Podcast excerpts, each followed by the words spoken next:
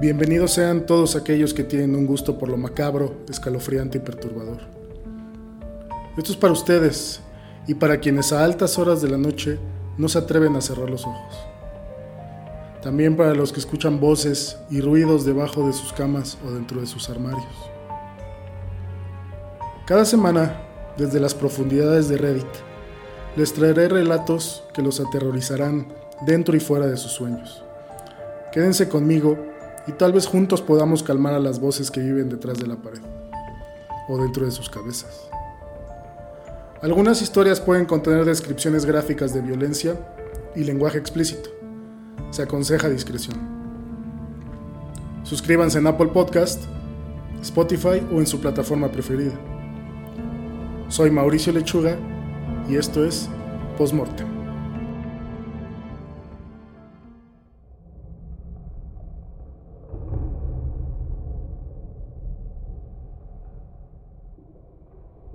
Solía vivir en una casa dúplex con mi perro y mis dos gatos, cerca de una estación de tren. A menudo había viajeros que se estacionaban fuera de mi casa y pasaban de día y de noche.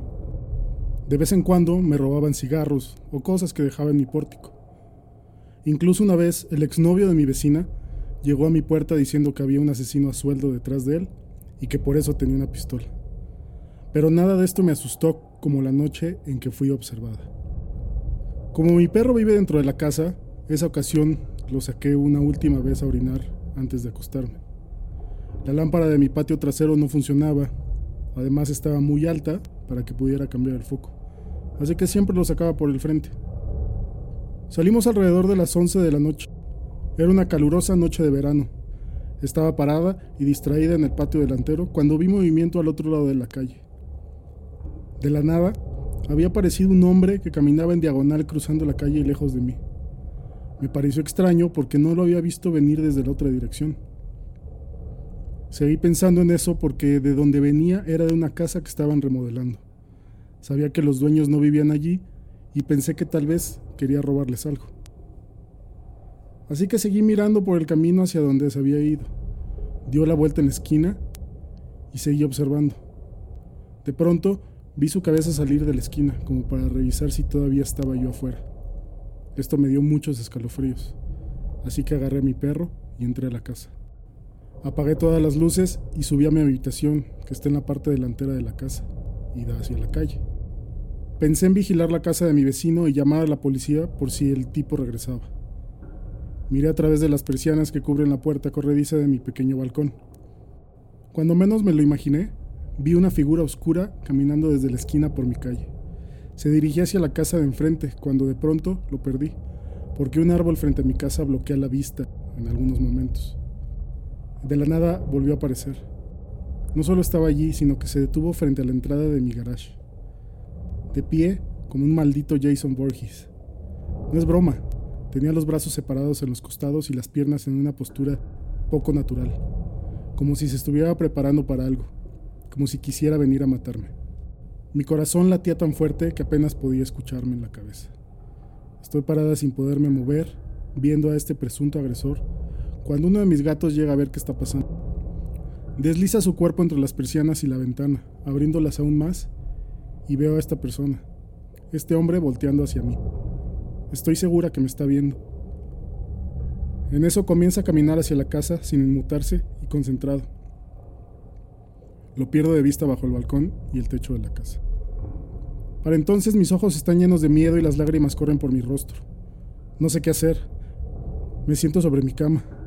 Tomo mi celular y llamo a mi papá que vive en el condado siguiente.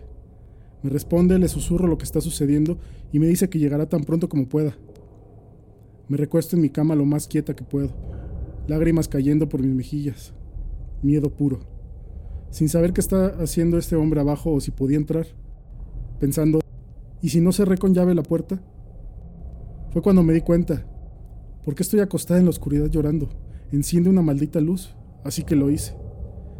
Después de lo que me pareció toda una vida, pero probablemente fueron solo unos minutos, llegó mi papá. Traía un paraguas en la mano. Así es, vivo en Australia, así que no podemos tener armas, pero al menos podía haber traído un cuchillo, ¿no? Me quedé hablando por teléfono con mi papá mientras él buscaba al tipo en el patio. El hombre se había ido. Quizás la luz que prendí lo asustó.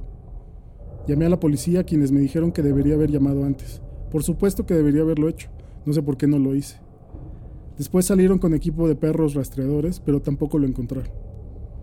No sé lo que quería, pero durante un año tuve mucho miedo de vivir allí. Todavía soy muy asustadiza, pero leer historias de otras personas me hace darme cuenta de que no estoy sola y que todos podemos aprender de esas experiencias para que sepamos qué hacer si algo aterrador vuelve a suceder.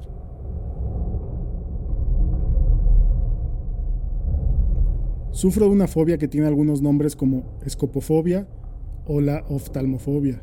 Es el miedo a ser observado. También tengo una extraña compulsión. Cada vez que veo una puerta, una ventana o prácticamente cualquier superficie en la que creo que alguien podría esconderse, me imagino una cara que me mira, que me mira fijamente. También me imagino qué estaría haciendo yo, qué podría ser yo. Ahora sabrás por qué tengo esta fobia.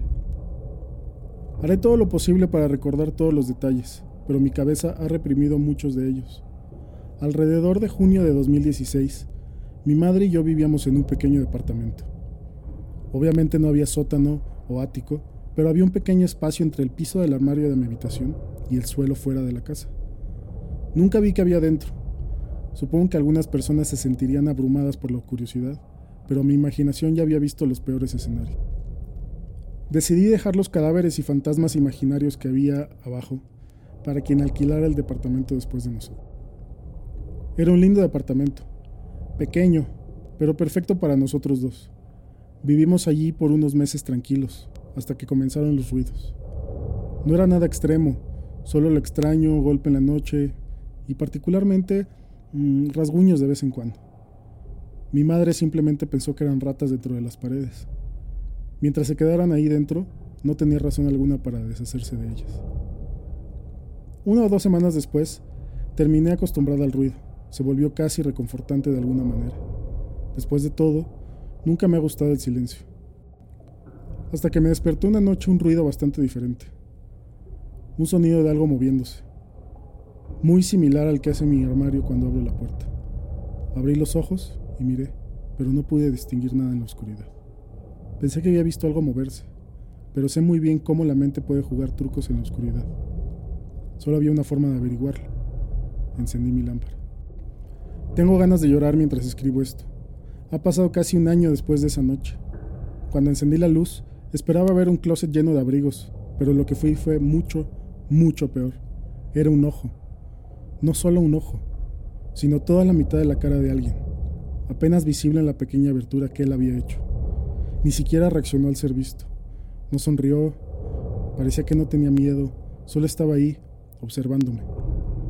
Mi corazón nunca ha latido más rápido que esa noche. Desearía haber gritado, o haberle arrojado gas pimienta, o algo, pero solo le devolví la mirada, congelada en el tiempo hasta que no pude aguantar más. Comencé a sollozar. Creo que intenté decir algo como, ¿qué quieres? Pero fue confuso por mi llanto. Él abrió más la puerta. Ahora podía ver todo su cuerpo, que no quiero recordar ya que sufrí dos largos años tratando de olvidarlo. Me quedé sin aliento ante eso. Escucharlo lo hizo real. No podía fingir que era una maldita alucinación. Ante eso, me senté recargando mi espalda contra la pared. Está bien. Lo dijo tan alegremente que me da escalofrío solo recordarlo. Fue cuando finalmente tuve el coraje de salir corriendo de la habitación. Este imbécil sabía mi nombre, mi jodido nombre. Mi mamá, todavía medio dormida mientras llamaba a la policía, pensó que me lo había imaginado. Por supuesto, cuando la policía llegó, ya se había ido. Todo lo que quedaba de él era ese maldito espacio en el piso. Nunca me atreví a ver qué había dentro. Sin embargo, al escribir esto ahora, desearía haberlo hecho. ¿Me reconfortaría tener alguna prueba de su existencia? No sé. Pero al menos todos sabrían que no estoy loca. Aparentemente, había estado viviendo allí debajo. ¿Por cuánto tiempo? No lo sé. Pero los oficiales que llegaron primero a la escena dijeron que había marcas en la madera del maldito espacio. No quería saber cuántas. No quería saber si estaba contando días o semanas. Solo quería dejar ese maldito departamento. Y así fue. Nos fuimos. La policía nunca lo encontró, nunca estuvieron seguros de su identidad. Pensaron que se habían encontrado un hombre sin hogar que coincidía con su descripción, pero aparentemente nunca les dio nada de información. Siempre he pensado que la policía nunca se lo tomó en serio, simplemente dijeron que era un vago, incluso después de que les dije que sabía mi nombre.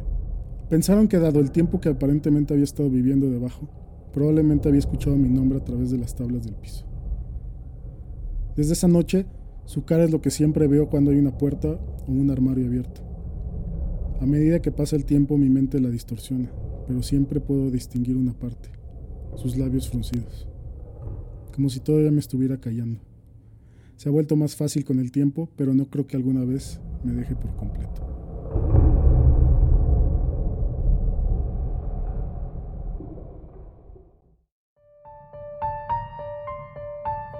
Gracias por escuchar esta semana Postmortem, un podcast sobre terror.